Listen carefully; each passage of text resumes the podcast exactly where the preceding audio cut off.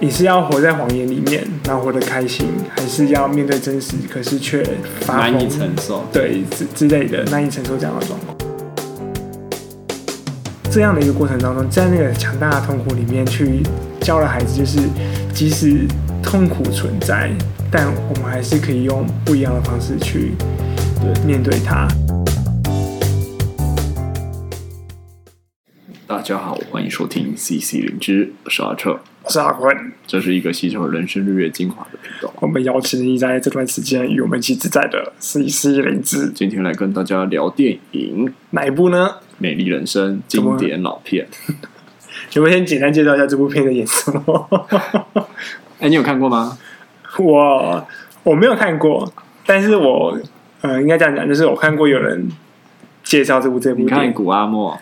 不是不是古阿莫，但就是就是类似，就中国就很多这种 YouTuber，对，没错，就是把所有故事全部讲一遍，然后也不知道哪里来的版权，就是把电影的重要画面都全部都串进去，这样。对对对对。好，我先讲一下这部片大概在讲什么啊？如果可是这样会不会爆雷啊？啊，不过反正它是一个经典老片了。我觉得就算，因为它它它这部电影很有趣，它一开始就先告诉你，它是一个很简单的故事，可是一个故事它说的好不容易。它就是一个把故事说得很好的故事，嗯、所以呢，你知道剧情不会影响你观看这部剧电影的品质，就是它电影的呈现始终是依然的很美，跟很动人，嗯、很令人揪心。那那个不是因为你知道剧情的起承转合跟结局就会改变的一件事情，所以还是讲一下剧情大概是什么。这样，那就是爆了也没关系喽。对。他在讲他的时代背景是二战的时候，然后那时候场景设定在意大利，那时候意大利还没被纳粹占领，然后有一个应该是乡下来的年轻男子，就是到城市生活，然后偶然的各种机遇之下，就喜欢上了一个女生，然后那女生是有点算是城里的大家闺秀，就是有钱人家的女儿这样子，然后在学校当老师。那他后来真的得到了这个女孩的芳心，然后他们就有点像是私奔，但没有真的奔走了，就是反正他们就结婚了，但是是可能对方家长不太喜欢的状况下，这样，然后生了一个小孩。那这是剧情的前半，就是在讲这个人他怎么如此的幽默风趣，然后如何如何。展现出他的魅力，然后讨讨到这个女孩的欢心，以及这个时代氛围下，女孩那个时候女权还不发达，她的她的意愿、她的状况是怎么样的被压迫等等。那到后面剧情就是纳粹开始进入，其实已经进入意大利了，但是到后期就真的是整个整个要开始抓犹太人了，然后包含因为这个男主角是犹太人。那所以他后来就被抓走了，他跟他的儿子还有他的舅舅都被抓走。然后这个老婆，因为她不是犹太人，所以她没有被抓走。可是因为她知道她先生跟儿子被抓去哪里了，所以她自己跑去那个火车站，然后跟他说：“你要也把我带走。”所以他就他们一家三口就一起到了集中营去。那但是男生跟女生是分开的。那这天刚好是那个小男孩的生日。所以，这父亲非常的幽默，然后也不想要让小孩觉得可怕，觉得世界是很危险的，然后人们是充满恶意的，人会和人互相残杀，然后会把他的同胞们做成肥皂和纽扣等等。他不想让他知道这些事情，所以他就跟孩子讲了很多故事，说明他们在做什么，给了另外一套版本。那像是他们可能在玩一场竞赛，那他们玩完这竞赛得到几分，得到第一名就可以获得。这小孩很喜欢坦克，就可以得到一台坦克，然后就可以回家。那或者是说，他会跟小男孩说：“我们今天刚好是你生日，你不是一直想要旅行吗？我们今天就要搭火车去旅行。”那因为火车就是大家都站的，人很多，会有点挤。啊，可是因为我们是出去旅行嘛，那到底要去哪里呢？因为要给你惊喜，你知道妈妈会不同意，所以我要给你惊喜，我们不能先讲去哪里。就是用各种方式让小男孩觉得这一切像是在旅行，在一场游戏，而不是一个大屠杀。那小孩当然也会提出一些问题，那就要看这爸爸怎么幽默的化解这一切。那周遭还有很多犹太人嘛，那总之他们怎么看这一个爸爸跟孩子互动，然后孩子怎么逃过？因为其实那时候老人家跟小孩都是会被送到毒气室里，然后被杀掉。他怎么逃过这一切？然后怎么在这个过程中，父亲可能想尽办法在这痛苦之中制造一些乐趣给他的老婆，给他的小孩，让他们还感受到那种生活的滋味。然后直到最后。美军来了，然后，然后他们可以离开集中营的时候，孩子，我觉得这好像后面就不用讲了，后面大家就自己去看。对，但最主要是，呃，我觉得有几个很值得探讨的部分是，他其实用了一些谎言嘛。那这我们会，我会觉得是一种善意的谎言，让孩子好像免于被一种很可怕的东西给侵害。那第二个就是，我觉得也很值得讨论，就是说。创伤是怎么形成的？对其他在那里面的人来说，可能都是创伤。我不知道对这孩子来说，他以后回过头来发现自己经历了这一期，会不会变成创伤？但至少在那个当下，对孩子来说，应该不是创伤。嗯，哇，我觉得这两个都是很大的问题。其实，我觉得善意谎言是必要的耶。我觉得，甚至连他到底是不是谎言。这件事情都可以去讨论，因为，嗯、我觉得有的时候一些善意的谎言，其实它是为了去保护某些东西，就像是里面的爸爸想保护那个小男孩一样，嗯、告诉他事实真相就是我们要被送去集中营，然后我们可能会死在那里。跟我们现在要去冒险，我们赢的话就会带一台坦克车之类的，这两种说法都是呃一个比较接近所谓的事实，一个就是我们认定的谎言。可是如果说让我去选一个的条件之下，呃，我觉得你要告诉我真相 我觉得会让我去想要的是。我想要选择知道真相还是不要？对，就是我现在想，如果我让我做决定，可是我觉得以后要小男孩来说，他可能没有办法去做出这样的一个决定。嗯、就是他现在想要的是真相还是？他其实很想要知道真相。他有一度就是要跟爸爸挑战，就是因为他从别人那边就是听到说我们要被拿去做成肥皂跟纽扣了。嗯，然后他听到那边说他们会把我们丢到锅炉里煮。然后我们会被烧死，然后爸爸一时之间也很难那个，就说他就他就，但他就回过来骗小男孩，他就跟小男孩说：“你怎么这么容易被骗啊？他们都在骗你，你不知道吗？你要为了赢得这个游戏，可不是那么容易的。他们都会想办法骗你啊，用尽各种手段。”然后他就拿我自己的纽扣下来说：“你看。”那个隔壁的谁，他就讲他的名字，比如说，哎，那个你看这个阿坤，他变成纽扣，你觉得像吗？有可能吗？不可能嘛，怎么可能把他变纽扣？然后我说我洗，明天早上洗手的时候就会是那个，哎，阿坤的谁谁谁吗？就是我用他在洗手吗？怎么可能嘛？怎么可能相信这种事情？就是这样跟小男孩说。可是我发现，就是他这样说之后，小男孩好像更有勇气吗？也更有能力去面对生活，他目前所遭遇到那些。不合理或是痛苦的事情，所以那个谎言的存在，反而变成了一种他可以去面对他生活的一种信念。我我觉得这真的是，就是我也觉得这谎言是好重要，以及其实我觉得这真的就是一种人生存的智慧。嗯，你知道吗？就是那个爸爸知道现在的现况。对大人们来说都是无法承受的了，更何况对一个孩子，你叫一个孩子就去承受这些事情，实在是太巨大跟庞大了。所以他再怎么样也要想尽办法去保护孩子。当那时候就是纳粹的军官进来要讲这边可能生活的规定啊什么，他们就说有没有人懂德文？他其实不懂德，他就跑上去，然后反正德国人讲完一句话，他就跟着讲一句话，但他就在讲自己的游戏规则是什么，嗯，用用意大利文讲，所以孩子就原本一开始不相信爸爸讲的话，但是因为他好像去当了纳粹军官的翻译哦，他说哇，我们就在这边玩游戏呀，这样子，然后其他犹太人就觉得说，哎，我们到底在这边干嘛？就是他到底刚刚讲了什么？但其实也许也不是很重要，对，那那但我觉得就是他其实保护了这孩子的心灵。就是在这整个过程之中，然后我觉得你也会让我联想到，呃，其实很多生活的现实，就是我们能改变，我们尽可能去做。可是很多生活的现实现况，比如说我们的出生、我们的背景、我们的生存在生存在哪个地方、哪个环境，那很多东西我们没有办法决定。可是我们怎么看待这件事情，真的会影响很多很多。那就是我们诠释的部分，就是我们今天把它诠释，我们正在被大屠杀，我们要被杀死，那进入一种很恐慌、很恐慌的状态，跟我们在玩一个游戏，跟冒险家，我们想办法战胜这一切。对，所以呃，那从一，我觉得其实就不是所谓的事实或是谎言，就是实实话或是谎言这样子的去区分，而是指说我们用了什么样的方式去面对生活。当然，有的时候我们会发现，呃，那些谎言反而遮蔽了。我我觉得那就是两个层次啊，因为在这件事情上，它确实有一个事实存在。对，就像。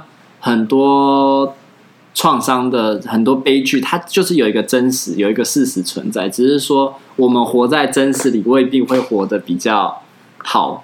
也许是我们事实的时候，就是准备好了才来面对这个真相，而不是在一个像孩子他一个根本还没有准备好的状况下，突然之间就得面对这么庞大的真相。你知道了，根本无能为力。嗯嗯，哇。我觉得这让想到就是《隔离岛》这部电影吧，我真的看过这部电影，而且还看了不止一次。我有看过。那你说，就是呃，但是是直接剧透了，所以如果你没看过这部电影，建议你非常去一定要去看这部剧作。然后里面就已经很很深刻去讨论说，你要像呃，我有点忘记最后那个里奥纳多所说的那句名言了，但大意来说就是。你是要活在谎言里面，然后活得开心，还是要面对真实，可是却难以承受？对之之类的难以承受这样的状况，因为他们就是用了很多很多的方式去陪主角去演了一出戏，然后去想说，透过透过这个演戏的过程，去帮助主角恢复到能够接受事实的一个情况。因为男主角他就是经历一个很重大的创伤。可是他们就是演的时候发现啊不行，那他们就要做其他可能侵入性的手术，去让主角没有办法再去感受可能情绪或什么之类的。所以这件事情就变成是说，怎么样的情况下是他可以有能力去面对那个创伤了？就像是小男孩他，我们可能认定他现在没有这样的一个能力，然后大人可能也没有。可是什么时候就会有了？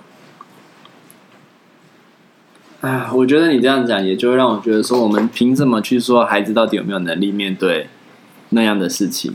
那我觉得至少在这部电影里，比较是父亲不想让孩子去面对这样的事情，因为那是一种好好，我我自己觉得一个作为一个观众的投射，我会觉得这是一种人性的悲剧，嗯，就是。一个孩子就要去面对这样子的人性悲剧，我觉得也许孩子就算知道了，他也不会无法承受。可是那就整个颠覆了他的世界观。原来这世界上有坏人这样的人，这样这样这样的人，就是一个人可以变成这样。嗯，我觉得，嗯，投射嘛，其实我觉得里面很多那种就是父爱，就是就算我告诉你，这世界上。就是我告诉你，一切都是一些谎言。可是我觉得那个谎言里面包含了很多父亲不希望孩子去面对、去遭遇到那些痛苦的事情。而那些不希望的东西，当然我们就是刚刚前面提到的，嗯，他为什么可以去做这件事情，去决定孩子？可是如果我是父亲，我觉得我还是可能会做出一样的东西，就是我不希，就是不希望看到你经历这么大的痛苦。所以那东西就会变成是满满的。嗯，爱的成分在里面。嗯，而那种爱的东西，去抽丝剥茧去看了之后呢，好像我才能够去更能够理解，这谎言其实有更大的意义，是比起它是谎言这件事情更要来的重要。可是如果没有那个爱的东西在。不论它是谎言还是事实，好像都没有办法去支撑着我去相信哪一个部分。嗯，我觉得你抓到一个好重要的点，因为到影片的最后，因为这部电影应该是改编自这个孩子长大以后自己写的回忆录或者是自传，嗯、然后他就很明白的点出了，就是他父亲这个伟大的父亲做这一切，就是就是我觉得他他在传达就是一种他感受到父亲强烈的爱这件事情，就是即便是谎言好了，可是那个是父亲的爱。然后他有点用这部电影也是来这部我不知道他是写小说还是电影，但就是用这个故事来回应父亲这件事，因为没有父亲，他可能没有办法活到今天这样子。嗯、我让我想到那个，好，没关系，我忘记了。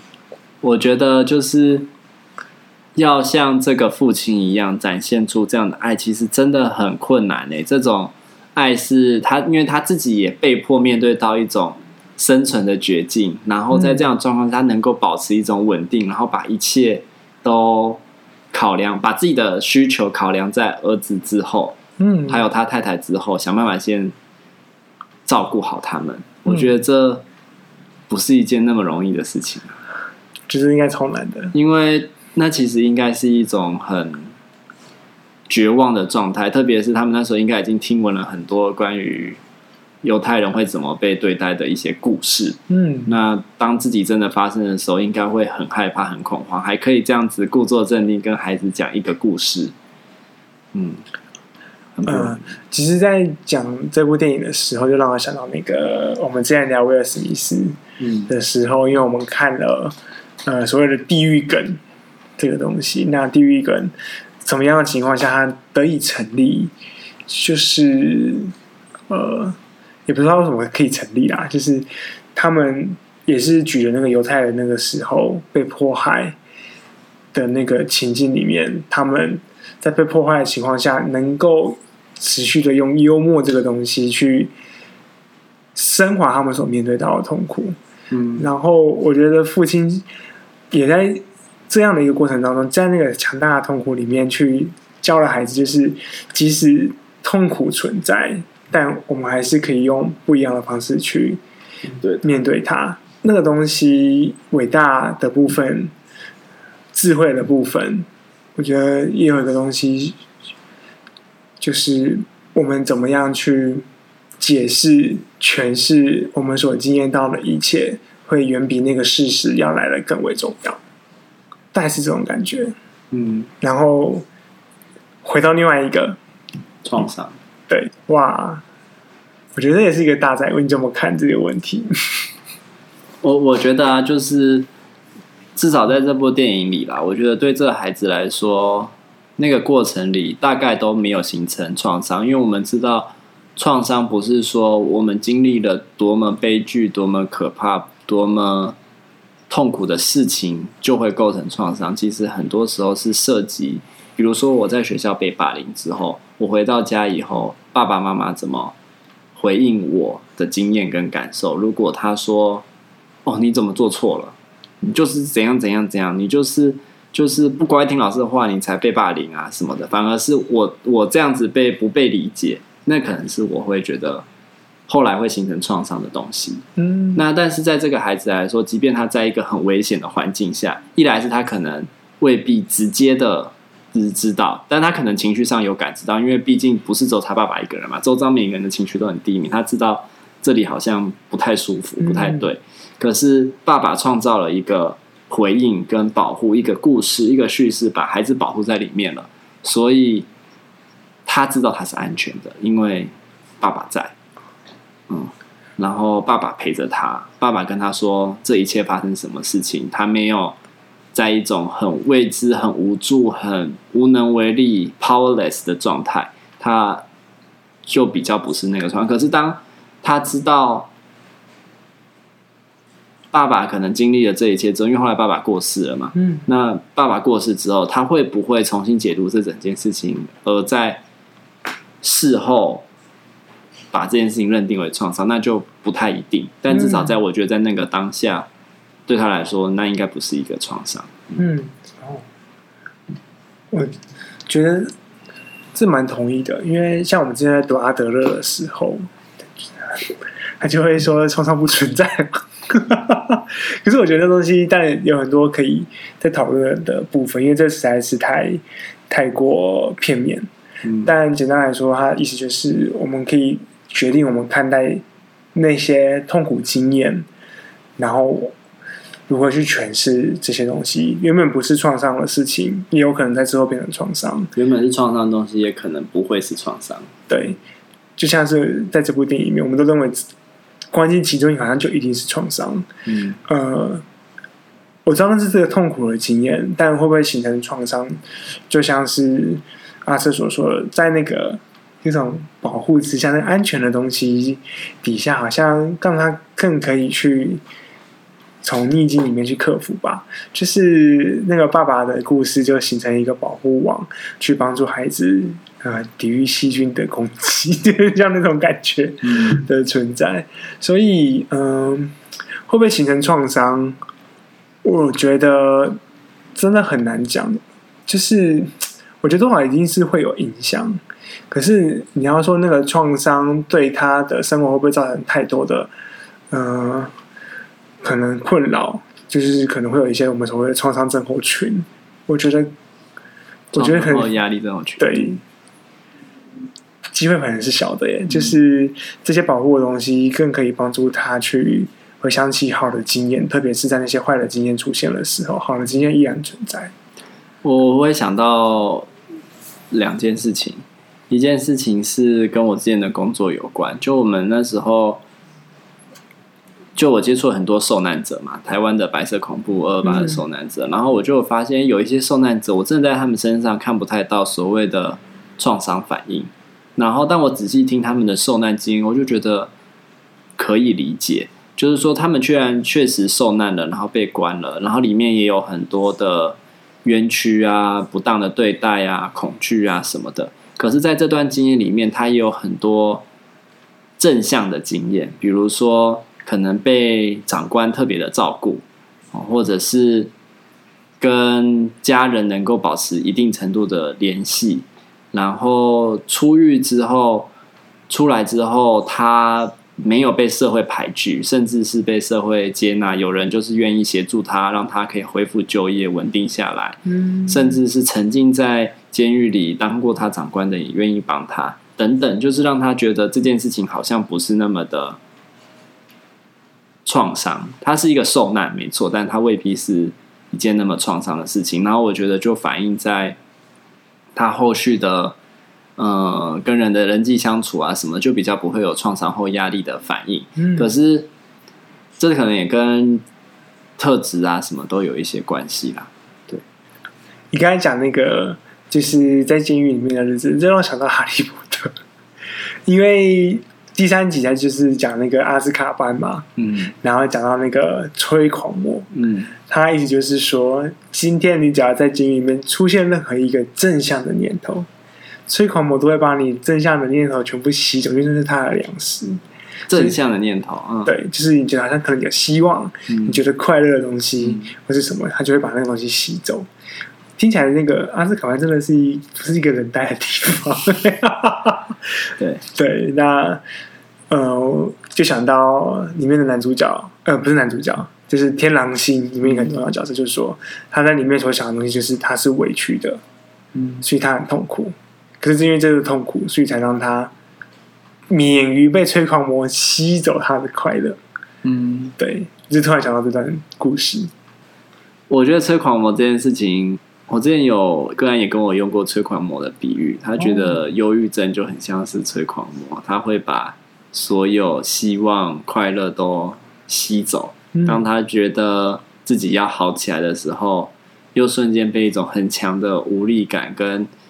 沮丧的心情拉下去，好像就是那些东西都被催狂魔给带走了的那种感觉，所以他确实是一个，我觉得像 J.K. 罗琳不是有得过忧郁症嘛？我觉得那大概就是他自己经验创造出来的一种象征吧。嗯，我觉得这些象征蛮具体，也很像就是在那些受苦经验里面有可能会出现的。特别是你持续的受苦，可是却没有办法像有个保护力量、有人照顾，或者是从中找到一些正向的东西的时候，那个一直万念俱灰、一直往下掉的感觉，真的就跟忧郁症是很像的一种状态。嗯，然后，所以最后就回到这部电影，就是其实蛮推荐大家去看这部很经典、很经典的意大利电影。一部分是让我们可以一瞥二战时期的意大利的那时候的状况、纳粹的状况。然后，我觉得也给了一种新的视角，是用一种孩子的角度去看集中营到底发生什么事情。对，然后不要去看中国的影评。哎，我。我很好奇为什么，因为我一直很好奇为什么会看影评，就看不看中，看台湾也可以啊。但是我就觉得电影跟影集这东西，就是你要看完又才去看影评啊。你怎么可以没看电影就去看影评呢？这样子不就剧透了吗？我觉得这就是一种素食文化，就是一种哦，他帮我讲完了，好像在看过这东西了，我就可以跟别人讲看过这个东西了。嗯，可是那种东西是在收集看过东西，看过什么东西这样子吗？我觉得在找到的就是一种，呃，收集以后好像自己变得有内涵了的那种感觉。好，那我等一下下一集要录这个东西。好，拜拜，拜拜。